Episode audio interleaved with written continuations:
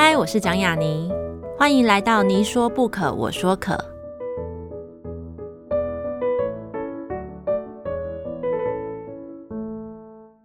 这个节目在爱听听抢先首播，欢迎大家关注我的节目。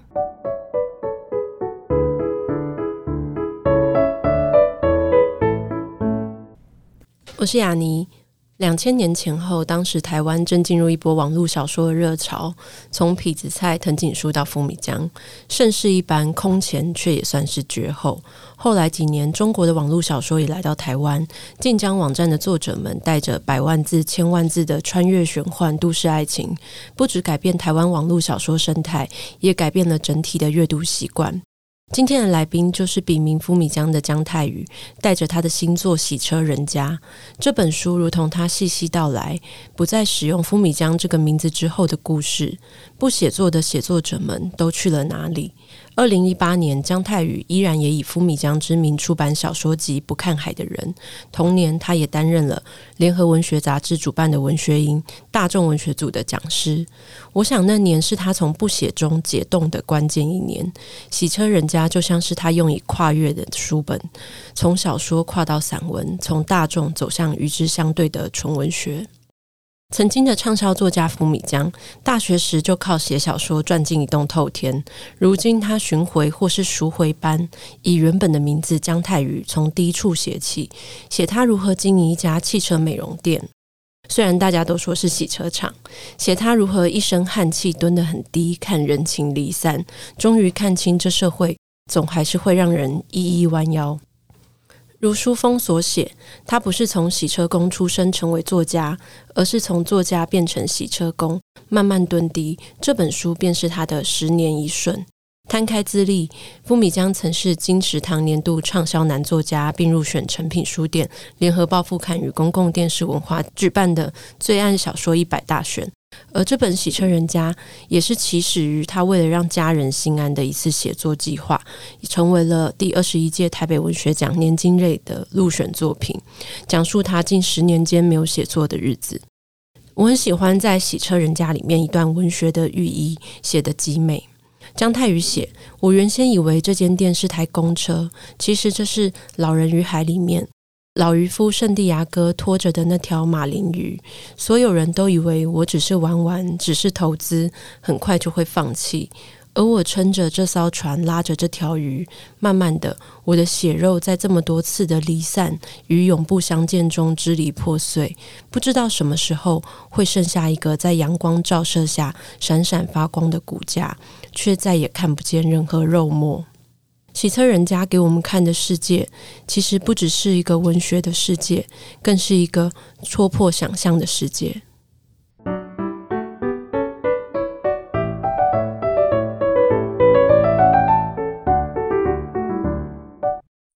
这里是你说不可，说可，我是雅尼。嗯，今天请到的来宾是刚出版他的。应该算是散文集的一个写作者，然后他从前被我们比较常知道的一个笔名是傅米江，然后如今他用回本名一起挂上去书里面的书封，然后姜泰宇他带他的新作《洗车人家》来跟我们一起聊天，让我们欢迎泰宇。啊，大家好，我是泰宇。我其实蛮好奇一件事情的，就是这个可能可以先聊，就是。嗯，刚刚介绍出来就是说它是散文集，对。可是其实最早的时候，我们看年金讲的那个那本书的介绍里面，其实你原本是希望它是一个小说，是对。可是后来它竟然变成了散文集，因为散文其实就是其实就是有点告诉读者这是真实的故事的那个宣言的意思吗？呃，其实那个时候在写写作计划的时候，嗯、就我连写作计划是什么都不知道哦。对，我是完全通盘参考前一届的廖咪的写作计划。你说敌这个不正常的人的写写作计划，因为他因为我不会，我没有受过那个写写作计划这些训练。嗯，简简单说就是没有念书，所以我很紧张，我不会写。嗯、对，然后我的妻子就是我那时候还是还没有结婚，他就跟我说他帮我找一些资料，嗯，让我尝试着写写看。在最后，他因为我看了，他一定要有文体跟字数，就大概的规模。我以前是写小说的，我不知道我应该要写什么，嗯，所以我就很自然的写小说我认为它是小说，因为有故事。因为其实我也分不清楚小说、散文，一直到写完了，我才发觉它变成散文了。对，嗯。所以其实一开始设定是小说的原因，并不是因为你想要去写到这些人的时候，你又怕他们受伤或是难过。在那个时候，其实我对这些是很模糊的。嗯嗯，我当然我在书写的过程中有思考到，包含写作伦理，包含到一些写作的，就是透彻度，我要多么把自己摊开来讲。可是，在那个当时，其实我连这些都是完全不理解，不。不明白，因为我已经脱离这个写作太久了，我是是回想不起来，甚至连字我都回想不起来，所以我就是用惯性去写这个写作计划。嗯，所以其实我蛮好奇的是，同样的，就是他后来出来，就是他自然而然变成了一个一本散文集的样子。那就是在出书集结的过程当中，有去思考，因为你说你有思考到写，后来才知道思考写作伦理这件事情，所以你有为了某一些。片刻，为了某一些人可能会面临到的看到自己的故事这件事情，而改变了某些里面的故事吗？呃呃，他的因果不是这样，嗯、就是我一开始就不打算写的这么赤裸裸。哦，对，因为。呃，像我在写这本书的时候，我有很巧妙的避开所有跟合伙相关的东西。对，因为合伙这种东西是不可以讲的，因为永远都是主观，所以我就避开了。所以在这个书写的过程中，我没有那么的坦诚。我在很多人当中也有交杂一些可能 A 君跟 B 君的事情，把它交杂起来，就是因为。一方面我自己的胆小，因为我从来没有试过这样子的书写方式；另外一方面也是在现实生活中太过于赤裸裸，我并没有准备好，也没有学习过怎么样去书写这样子的东西。因为我会这样问，是说刚好你参考的那个写作计划是廖迷的那一本，然后他就算是我在我所读到的散文集里面，其实他。几乎是他要写什么，他还问过被写的人，他去做这样的事情。其实自己也是写散文的人，所以我会认为这件事情好像平常不会做到。是对，因为嗯，比如说像是我曾经也问过一个，我觉得他的散文，当然他有他。揭露的一个很血腥的一个部分，那血腥不是真的有血，但真的蛮残忍。那那时候我就问过那位写作者，我说：“你这样写，但是连我身为一个也写散文的人，我也会怕说我们有会有脆弱的地方。但你能这样写的原因是什么？”因为那个人给我回答是，他说他觉得他写出来这个人，他都抱持着就是恩断义绝。哦。也许我们也可以从这个聊起，因为你写了很多在洗车美容中心遇到的一些人的事情，然后那些事情就是有分离嘛，或是有不愉快，或是有受伤。那你是怎么样去拿捏这个从恩断义绝到太过脆弱的那个中间的那个量？首先，我写的这些人啊，嗯，只要是有一些此生再也不见的，确实到目前为止也再也不见了。哦，但我永远会保持着可能在。呃，洗车场待太久了，没有什么事情是绝对的，因为我们也我也遇过从开幕的时候很好的客人，嗯，后来不知道是什么原因，好像做了他服务他不是很满意，嗯，消失了，但过了一两年他又出现了，就在我们觉得都把他得罪的很很苦，不知道怎么办的时候，他又会出现。也许是基于这样的经历，所以我不认为会有什么东西真的可以恩断义绝，因为台湾太小，这个世界其实很小。呃，缘分永远会在你不知道的时候撞你。嗯，所以我在书写这些人、这些事的时候，不能说有所保留，但是我会筛选一些我认为比较好讲的，但当中有一些我是很赤裸裸的讲。对，就是因为，嗯，这些呃文章里面的主主角，如果太多的遮掩的话，那个人就变得太模糊了。所以有些事情我倒也。不管了，我就照说了。他发生的事情，他当时跟我的对话，历历在目的一些景象，嗯、我也不知道该怎么样去，因为我已经对于这种技巧完全不懂了。以前连我只要我甚至连把这件事情叙述出来，都对我来说都是个难题。哪怕现在我要用讲的把这些故事讲出来，我觉得都很难。嗯，所以当时的我，嗯、呃，大概在去年的五月吧，五月准备要完稿的时候。我的念头只有一个，就是把它写完。那写的过程中，我会不断的来回修改，一如我以前在写小说的时候，会不断的犹豫。我是个优柔寡断的人，但是到最后时间紧迫到我没有办法，因为我那个时候非常的忙碌，没有办法冷静下来看这一个作品到底要表达什么，所以我就很很很诚实的把这些我想到的东西都记录下来，啊、呃，待以后来改。没想到我后来也没有改成功，这样，竟然没有。嗯，对，其实但是你刚刚其实一直有提到说，其实你会觉得。呃，现在你或者说在写这本书，你其实你已经不太知道怎么写这件事情。是，可是因为你还是出了蛮多本书，蛮相当多本书。是，可是以前没有这样的感受吗？呃，网络小说时代，嗯，它的东西比较轻巧。那个时候，其实我是喜欢这种轻巧的，即便我知道它并不会有太深刻的内涵，嗯，但我喜欢这种没有深刻内涵的东西。我在最早写作的时候，我的对自己的要求只是希望，如果可以带给读者快乐的两个小时或三个小时，我就 OK 了。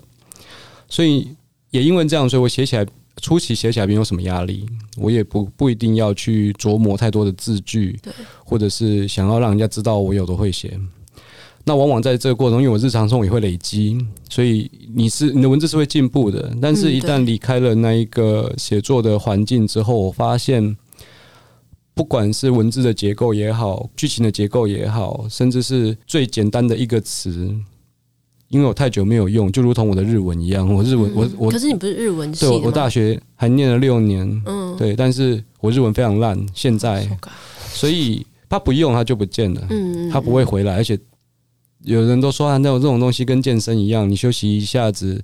再练的话，可能回来的会很快哦。但我觉得写写作不是这样子，不是这样。写作他一旦走了之后，他就走了。我在写的时候特别的悲愤，就是我会因为我要叙述，我要形容前面这个词，然后我想不出来该怎么形容它，就是那四个字，可是我想不出来。嗯，我只好随便乱举例，随便乱 随便乱形容，因为我得把它写完这样子。那个时候是在这样的状况下写，一直那个心情一直延续到现在。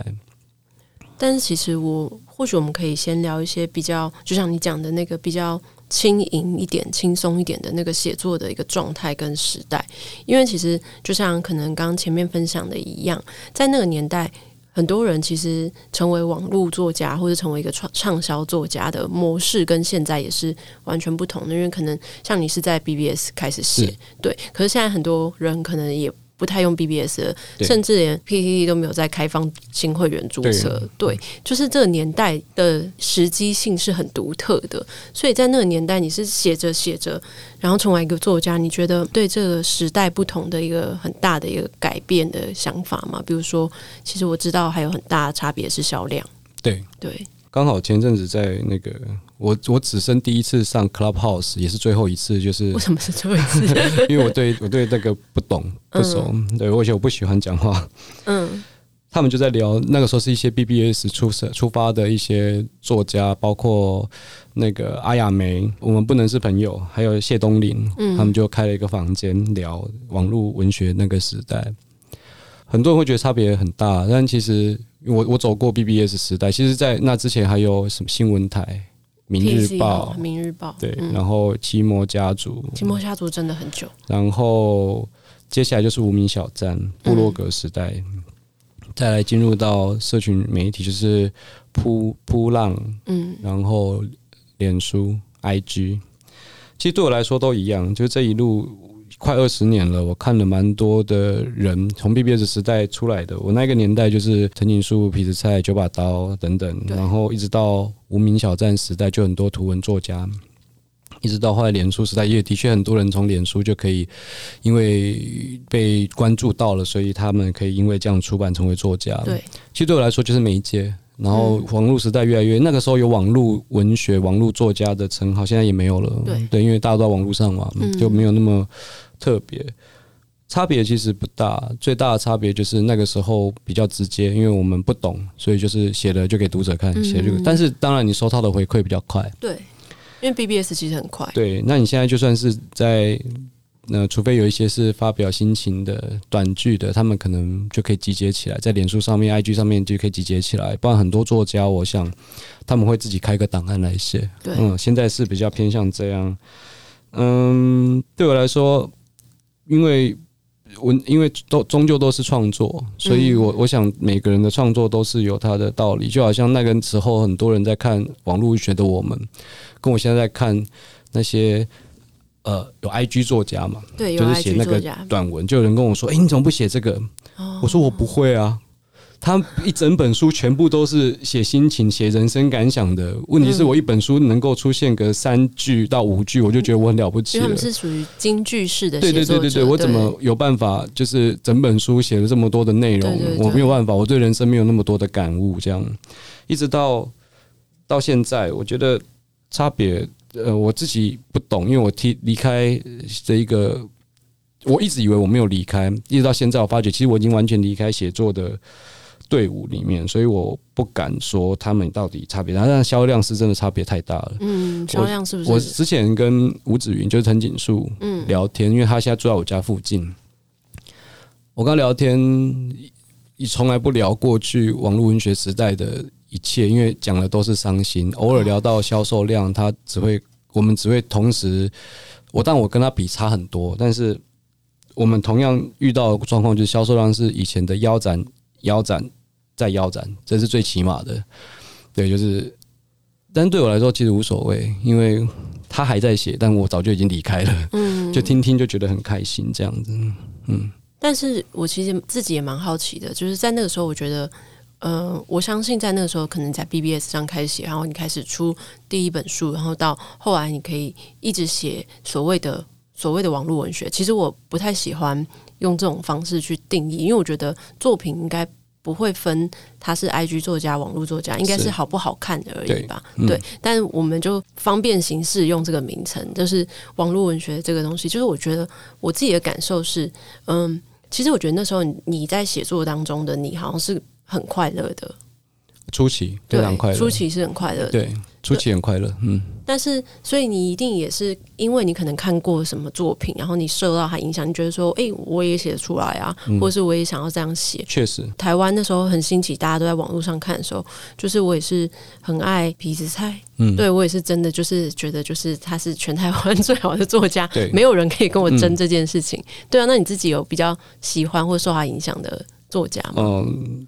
我最喜欢跟受到影响的作家就是痞子蔡跟 DIV，DIV 应该还有人知道，因为他销售量非常大。D 然后 I 然后那个对对，他就是他写的是比较奇幻的。嗯，痞子蔡是因为我当时在写的时候，确实第一个看的网络小说就是他的。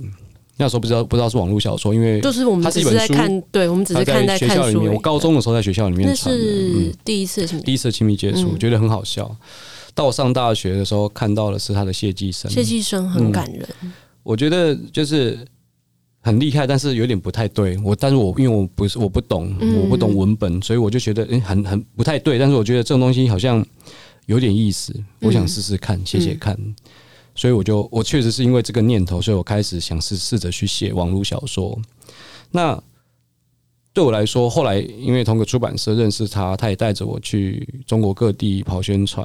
然后之前最早我在联合文艺营担任导师之前的导师是他，我只是讲师而已。后来他就恶意弃标，就我就去接一接，就接了十几年。所以我常常去陪他。那个时候他还是导师的时候，就是我们明明只有一堂课，可是我要在那边待两天。嗯，我没有课，我还要去找过去那边陪他聊天，就是。这个过程中，他其实给了我很多的建议跟帮助，包含写作。但其实我后来发现，我我已经很多年没有跟他跟没有去找他了。那偶尔偶尔会稍微在社群软体上就就传个 line 啊之类的跟他联络。其实那时候觉得是帮助的，我觉得我反而被他害了。就是他让我他讲太深奥，我听不懂，导致于我后来走入死胡同。所以我在网络文学写作的后期，我其实是非常的。不知道很忧伤。我后来有回去看我的无名小站的那些文章，因为后来把它转到其他地方去了。我看我都觉得这个人是有病嘛，就是充满了灰色，然后低落，然后就是一蹶不振。那是我写作的后期，也可能也因为这样导致我后来不写。对，那 DIV 的话，我就非常喜欢他的作品，是很磅礴的，是很特别的，是很很悬疑的。那他我最喜欢的作品，其实他都没有出版。他就而且都没有写完，这是重点。嗯嗯、就是个坑。我后来就觉得，哎、欸，好像没有写完的作品特别好看，因为后面我可以自己想，对，所以我觉得这个就是我最喜欢的网络文学时代的作家，嗯。对，因为你像你刚刚提到，你后来其实就是去了那个联合文学文艺营这件事情，就是你在里面的时候，你会觉得不太舒服嘛？就是那个不舒服，我我我分享一个我我自己的经验是，虽然我没有被分到，比如说我可能也是去过那样子的组合，那个文学营的场合，可是我不是去联合文学的，嗯、我是去另外一团。嗯，对，明白。对，然后另外一团的人，我遇到一个写小说的人，嗯、他就说。哦，你是散文组的讲师嘛？我就说对对对，然后他就说哦，散文就很轻呐，嗯嗯，就是一些不重的东西啊。我觉得那种感觉，其实在我读你提到，就是人家说纯不纯这件事情，其实是很接近的，就是这些事情就是会经常不断的在。被发生，就是不管你稍微畅销，人家就说你不纯；然后你写散文，人家就说你太轻。嗯，就是一定要又看不懂，然后又很重，人家才会说他又纯又又重这样子。呃，就是怎么说呢？可是你是散文轻吗？就是。跟网络小说比，少算重了。对，就是就是这个说法，我就会觉得，嗯，就是会一直遇见这些不同的，嗯、一直在被戴分类帽这样子。嗯、但是这些事情，你自己会有什么情绪吗？因为像我，我就是我很明确，我觉得我其实是会有情绪的。呃，我呃，我在文艺当大概十几年初期，我是。不跟老师吃饭，其他导师对。老师对我，因为他初期在原治大学，嗯，离我家很近，我就直接回家睡了，连住宿都不住了。你就讲完你的，我就走了。隔天早上一早再过来，嗯、是一种害怕啦，不只是愤怒，也是一种害怕，嗯、因为眼一眼望去，导师休息室里面的导师，通通都是你老师或者是你老师的老师，对，不知道该怎么跟他讲话，干脆不讲，嗯。嗯有没有遇到过这种会让我有情绪的？那真多，因为初期的是，嗯，你们班的人这么多，然后或者是啊，网络文学，因为一早叫网络文学，后来才改叫大众文学组。对啊，你们那边的学生都很轻松哈，也会有听到这种的。嗯，一开始会有点不以为然，然后。我分享一个在文艺营发生的事情，就是他们有一年不知道为什么要成立一个活动，大活动就是各组辩论。嗯、我们刚好跟小说组对决，小说的他说小说有三组，我跟某一组对决。嗯、然后他们对方辩方一上来，第一位同学就说：“我们可以没有《甄嬛传》，但是我们不能没有《红楼梦》。”不行，我们不能没有《甄嬛传》。对，我们能不能没有《甄嬛传》了？对啊。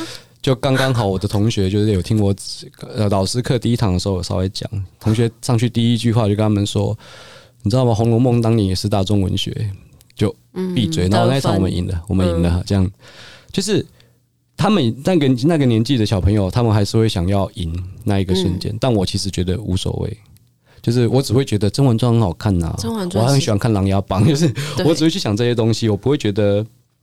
就是《红楼梦》跟《甄嬛传》哪个好哪个不好？我觉得都很好啊。就到后来，我慢慢变成这样的心态，嗯、因为如果如果也有可能是，即便我在当文艺导师，但是我是其实是洗车工了。就是如果这种东西都要生气的话，我的洗车厂就没办法经营下去，因为更多 更多更多值得你愤怒的事情。所以呃，对我来说，我也有听过。其实我我那其实我在后面我听到比较愤怒的是有一位老师。他后来跟我很好，所以我必须保留他的姓名啊，好可惜。对，嗯，对，嗯，没事，我们私底下讲。嗯，他说，呃，那个谁谁谁，那个水电的，那水电那个他能懂什么？嗯，就听到那个施工的人，他说，那他能懂什么？我的心里面的剧场就开始跟他讲，你知道他懂很多诶、欸，你知道。电很难呢、欸，然后算几安培，几安培非常难，一个不小心就爆炸了。然后你知道要怎么换一个布雷卡？你连布雷卡什么都不知道吧？对啊，而且以前高中电磁学有多难，对，超难的。然后你知道那些水电师傅就是厉害的，他们一眼就可以找到问题，然后你可能找了半天都找不到啊。但是我我也没有继续跟他辩论，因为与其说在文学上面，我以前是不入流的网络文学会被瞧不起。事实上，在人生当中，每个人都是不断的被瞧不起。不要跟我说人生有多公平，你、你、你难道不曾因为你开的车子比旁边的人好，然后他开一直要挤你的时候，你就觉得你开那什么破烂车？你不曾有过吗？我相信有人不曾有，因为我有遇过这种人。但我没有办法做到。所以当别人瞧不起我的时候，现在我也比较比较坦然，就是有的东西我没有办法努力，努力也赢不了。但有些东西我可以试着让自己更好，偶尔更开心，这样就好了。嗯，对，因为其实，在嗯，我看到就是因为喜车人家，你也接受了很多场的专访，是。然后其实里面你有提到说，就是编辑，就可能宝平那边的人看到第一次看到你成稿的时候，就有说他们有读到你的愤怒这件事情。可是我不太知道的是，那读到这件事情以后，你有去做其他的调整吗？文呃内容吗？对对对，我试着想要调整一下，嗯、但我因为我对于写作，我一直重复讲这句话，真的不是故意的。而是我确实是这样想，就是我对于写作已经没有办法像年轻，不是年轻，像当年在写小说的时候能够理解。现在你跟我说，我觉得你这边是不是太长长了什么？我其实我听不懂。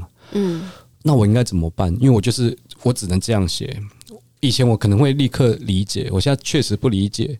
所以他们在跟我讲看到我的愤怒的时候，我也想要改。嗯。但我改不了，嗯，我连句构都没办法改，叫我我只能删或加，哦、对我只能这样，所以我就加了一些好像比较有趣的内容，可能大家想要看到的一个和解的，对，比较轻松的，或者是一些比较就是会会心一笑的内容，嗯、我只能这样做，因为我不会，所以我修稿其实蛮激怒出版社的，因为。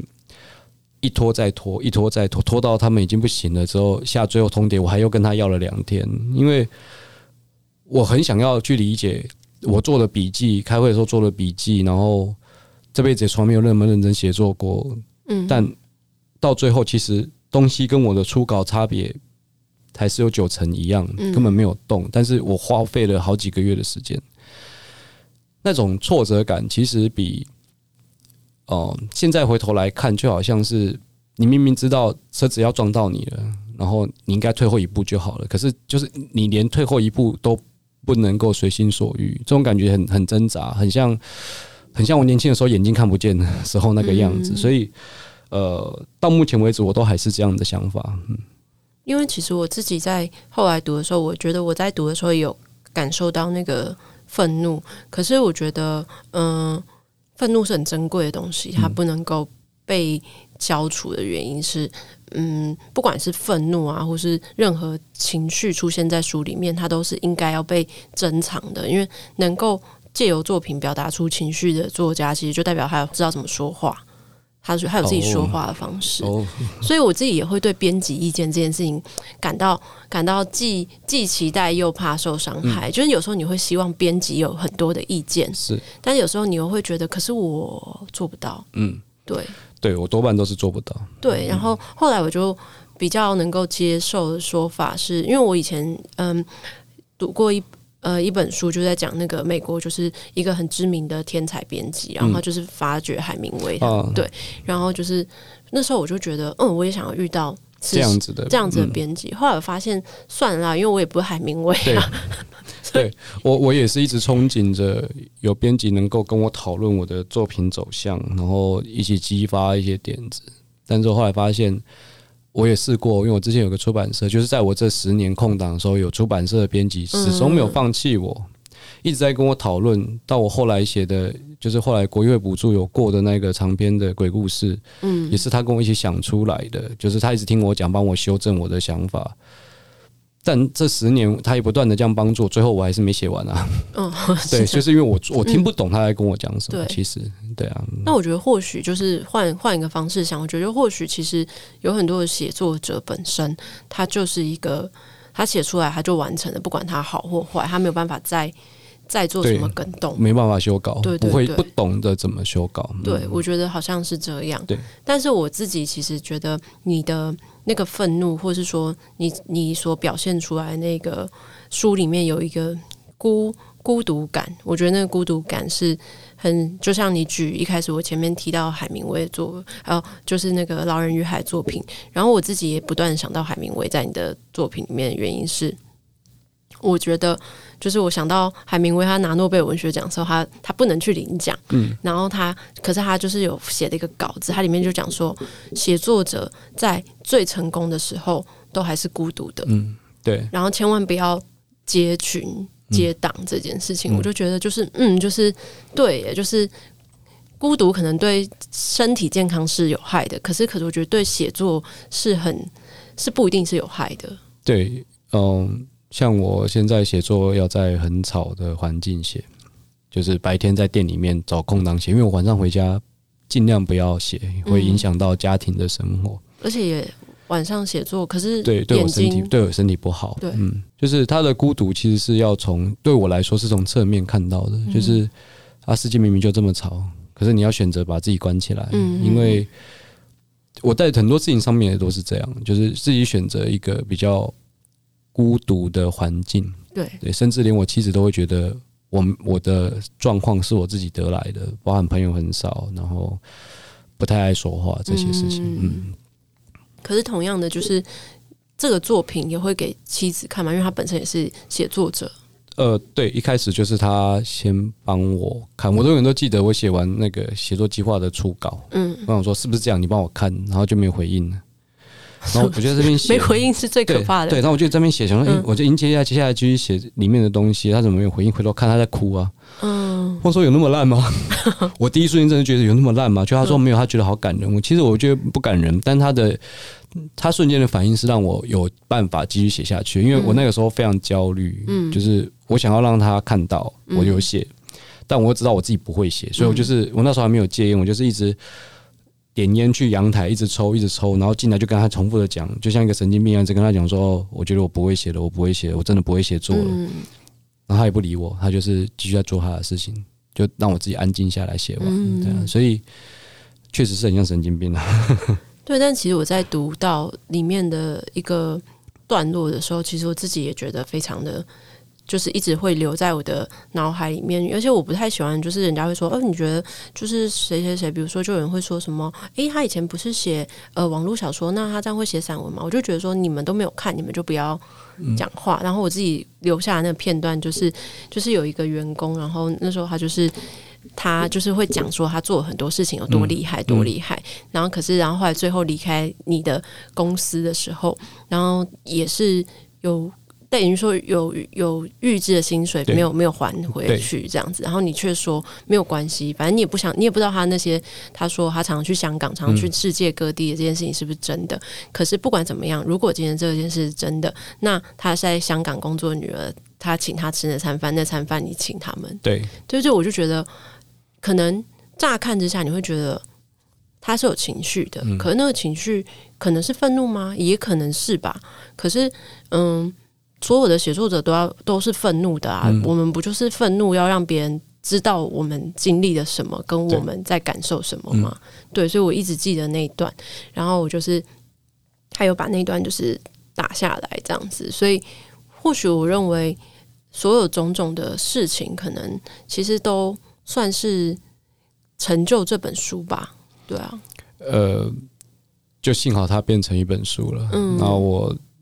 对于有谁能够看到这件事情，我也没有想的太多。嗯，因为出版已经不在我的人生计划当中。他卖的好不好这件事，你可能我我已经不敢去想了。真的、嗯、对，但是我确实是对于我有办法，但我因为我记忆力还不错，对于一些人、嗯、一些事。嗯但我总有一天会忘记，那至少我把它写下来了。我永远都记得那个老张，他在我的手机里面，嗯、我手机已经换了 N 支了，但永远都留了一张老张的照片在我的手机里面。就是刚刚我们讲到那个会跟我借钱的那个老张，他现在应该超过六十岁了啦。哦，真的吗？对，十年过去了，应该超过六十。因为我觉得那个人物的很多里面很多人物的那个。样子那个设定其实是我们身边的人，比如说可能是我们的父亲，嗯、或者我们的谁认识的国中同学。因为我觉得国中同学是最让你会想象不到他们，就是高中同学你可以想象，大学更不用说。嗯、可是国中同学就是是就是会出现在像这本书里面的那些人物，所以读的时候我就会觉得，嗯，这是一本。就是同样的，因为可能前面讲的廖咪，我觉得这两本书，我觉得都是这几年文台北文学奖年金里面，我就是记忆非常深刻的作品。对，然后，但我也很好奇，就是我们先不谈到底经过这本书，你觉得有没有比较可以写一点？我们先谈一谈，就是因为我有在另外一篇的那个，你可能哦，你回母校去参加。那个座谈的时候，你就有提到你后来决定开汽车美容中心，就是成为一个洗车人家，是跟一部电影有关。我就在想到底是哪一部电影，我想不透哎、欸。呃呃，我我想起来这件事，难怪我看到反纲里面有这个，我还在想跟一部电影有关。对对对，那其实是因为嗯。呃，那部电影其实蛮蛮蛮没有意思的，但大家应该都有听过，叫《Italian Job》，嗯，就是就是一堆人要去偷偷钱这样子。嗯、我那时候回母校，其实其实我的演演讲在早期一直都只是为了要带来欢乐，跟我写作的概念是一样的。嗯、那到后期我眼睛出了问题之后，然后我休养完了我去演讲，我就是希望带给大家一些更加欢乐的悲伤，这样更加欢乐，对，更加欢乐，因为我我在叙述我的。演技，而且我因为有演技，还去成功岭当兵的这段过程，其实非常有趣的。嗯、就是一个瞎掉的人不能戴着墨，因为我很怕阳光，嗯、但是我必须要出操的状况下会发生很多的趣事。嗯、呃，就在出完这本书之后，有一个我当兵的同梯，我完全跟他完全没有联络，到现在已经超过十三年了。嗯，他就突然间留言跟我说，他离我很近，他可以来找我。我就突然想起来啊，他就是那个我演讲的时候会提到的。我说光头有好几种，但是他是属于那种剃了光头非常帅的那一种。哦，有这种，有三种嘛，一种是剃得很呆，像国中生；嗯、然后一种是剃得很凶，像我这种剃得就像流氓。嗯，有一种是剃得很帅，就是他那种，他是体操队的替代役。哦，我觉得印象很深刻的是，他总是会最后一个离开寝室，然后关灯，大家在那么赶的当兵状况，所以出了这本书，然后。在那个时候说开洗车场到底是为了什么电影？其实对我来说，并不是一个就是真正的因为这本这个电影而带来的这个结果。有的时候，它是我人生中突然间的一个瞬间，我决定它要变成我开洗车场的理由。嗯，就好像一直有人问我当年，哎，你为什么叫福米江？我大概讲了。不下十种原因，我为什么要叫福米江？那、嗯、所以我知道不一定是不一定，因为其实它最重要就是它只是一个无聊取的嘛。BBS 时代谁的昵称不是乱取的呢？哎，怎么这样说呢？昵称不是乱取，真的我不是啊。有人就会有 我，我就很后悔，我那个时候昵称没有取什么什么欧阳飞刀，听起来就是比较帅的。对对对对，就一直没有做到这件事。嗯、那开洗车场其实它也是一个因缘桥，就是一个决定。他这个决定本来并不是我的人生的主轴，它只是我一个过去的风景，一个随手投资的布局的一个安插的一件事情而已。但永远没有办法理解生命它会这样走，它一走，很多前辈甚至以前经纪公司的大哥过来跟我说：“傅敏江，你知道你这样很糟诶、欸，你不写的这十年刚好是 IP 最。”最大卖的时候，就算他不拍，你光是就做随便卖，你都可以赚很多钱。我经常想，哎，真的耶，我怎么会这么笨？但我就马上就 pass 了，就是因为我明天还要早起啊。嗯，我明天还有还有六台车要做。你的现实生活就是这样，就是这样。所以对我来说，就是它其实就只是一件。一个一个一某人呃写作生涯某一场演说讲到的一件事情而已，所以没有那电影不重要啦。Italian Job、嗯、就是我那时候开 Mini 嘛，嗯，所以它里面都是很可爱的 Mini 跑来跑去，嗯、所以就想开一洗车场这样。原来是这样，因为我那时候看到那个回辅人的那个演讲那个组合，我想我也想说也是奇妙的组合，因为里面好像还有连胜文吗？对，有连胜文，然后女王，对，她好像是一个。女王很红啊！对，那个时候，那时候是一个他以前几周年的校庆啊。然后他们都是校友，对不对？对，都是校友。对、嗯，我是最菜的一个。嗯，所以那时候我读到的时候，其实包含像你刚刚讲的，就是这是可能都是一个机缘巧合，而且你当时在做这个开洗车场决定的时候，你可能也没想过你会一直做到现在。我我对，就是完全没有想过，我真的很想回去跟他说，你不要 不要开了。而且我其实会，我想很多的出版界的认识你的人，或者是说你的读者，他们可能会一直期待说，哦，隔了这么久，虽然你上一本算是小说集的那个，嗯、但是我觉得他的那个写作风格也有非常巨大的转向，嗯、对。但可能大家都会想说，因为就像刚刚。前面有人说跟你说过，哦，这是 IP 的年代，你很可惜，所以大家可能会想说，期待你下一本出的是一个非常可以改编很大的 IP 的作品，嗯、结果你却推出了散文《洗车人家》。对。对，我对于这件事情，其实反正就我觉得很好，就是嗯。呃，我对于台北文学奖一点概念都没有的状况下去参加这件事情，参与了，然后有这个结果。虽然说最后没有得奖，但是呃，不，我不一定会为了要改编这件事情去做。所有的尝试，就好像有人也跟我讲说，你这个洗车的，搞不好你的写作的过程稍微调整一下，它也可以改编。对，但我你从里面我没有特别灌心灵鸡汤，然后没有特别需要很多交错复杂的剧情，就是因为那是人生，人生是不会有这么多心灵鸡汤，也不会有这么多特别的剧情。我宁可他在我十年回来看，OK，虽然写的不好，虽然写的很赶，乱写。能力不够都可以，但是他至少很诚实的做了这件事情，而不是有目的性的去做这件事情。这样，嗯，对，因为我相信你在宝瓶出，因为他们在在做工的人的成功，他们可能也会希望是可以至少能够在改变某一些人物的诉说的方式，然后让他变得，如果有人想要改变，对，会很方便。对，但这点上面他们蛮蛮蛮能理解我后来没有没有这么做，没有这样做的原因。嗯对，我觉得也也是自己是，我身为读者，我也是很很庆幸自己看到是现在这样子的洗车人。呃，但但坦白说，也我也做不到了。哦，对，就是那种比较有深厚的剧情，对我也做不到。对，坦白说，不用这么坦白，没关系，没关系，反正我洗车工嘛，无所谓，不会这样。对，当然我想说，也可以，就是我有一些非常无聊的问题，就是在我看完这本书，我想说，现我们总不能一直会聊一些很愤怒的事情，或者是聊一些什么，就是有一些很无聊问题，比如说像是。你觉得你现在洗车跟打字哪个比较快？洗车就是我以完成这件事情来说，就是、我觉得我现在洗车的熟练度比打字快很多。我以前打字很快，但是我还是属于要看键盘的打字法。嗯、对，因为有些人是可以，对，就是像我老婆就叭叭叭叭叭，而且很大声，但我就是很小声的那一种。嗯、但我现在打字非常慢，对，因为就生疏了，跟写作一样，跟日文一样，所有东西生疏了。嗯、但我不生疏的东西都还是做得很好，就是像是每天都必须要。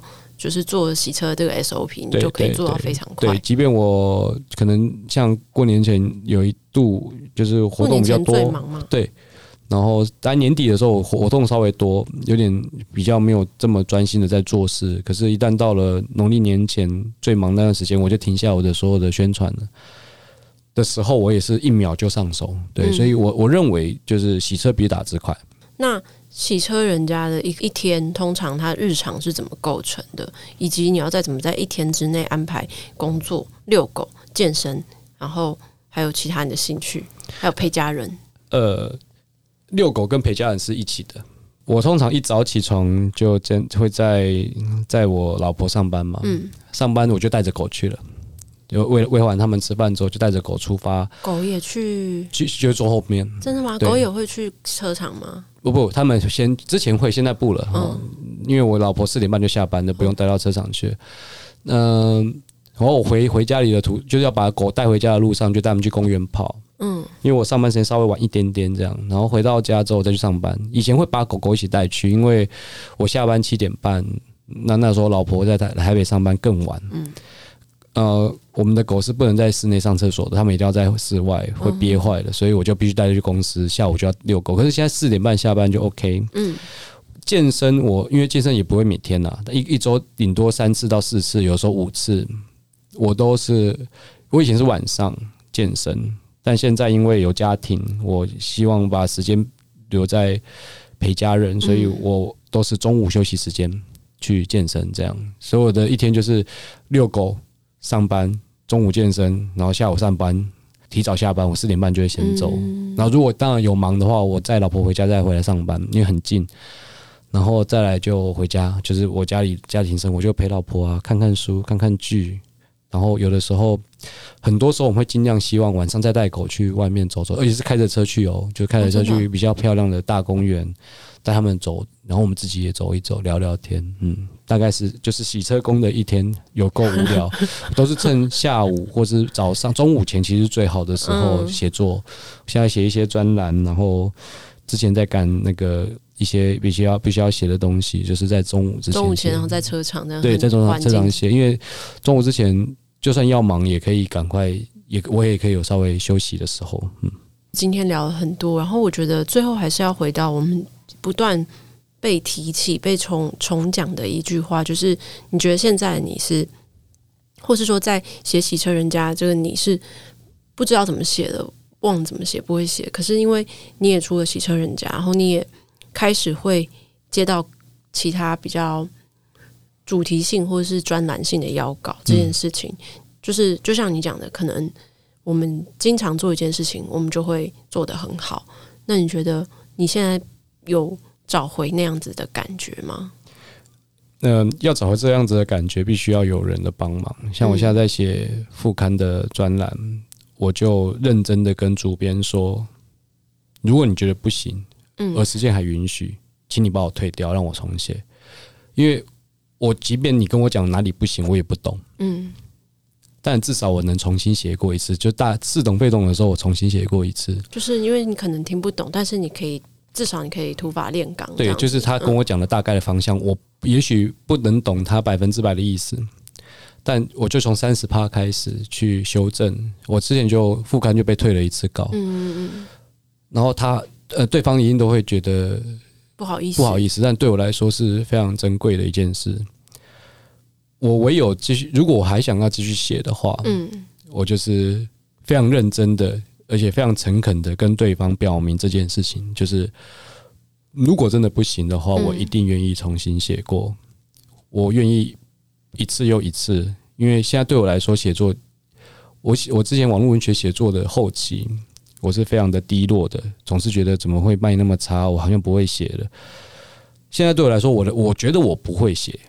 那卖的当然又更差了，但是我非常快快乐，在写作上，就是我是一个洗车的人，我一直以为我不是，我一直以为我是作家，后来我发现我真的我确实是一个洗车工。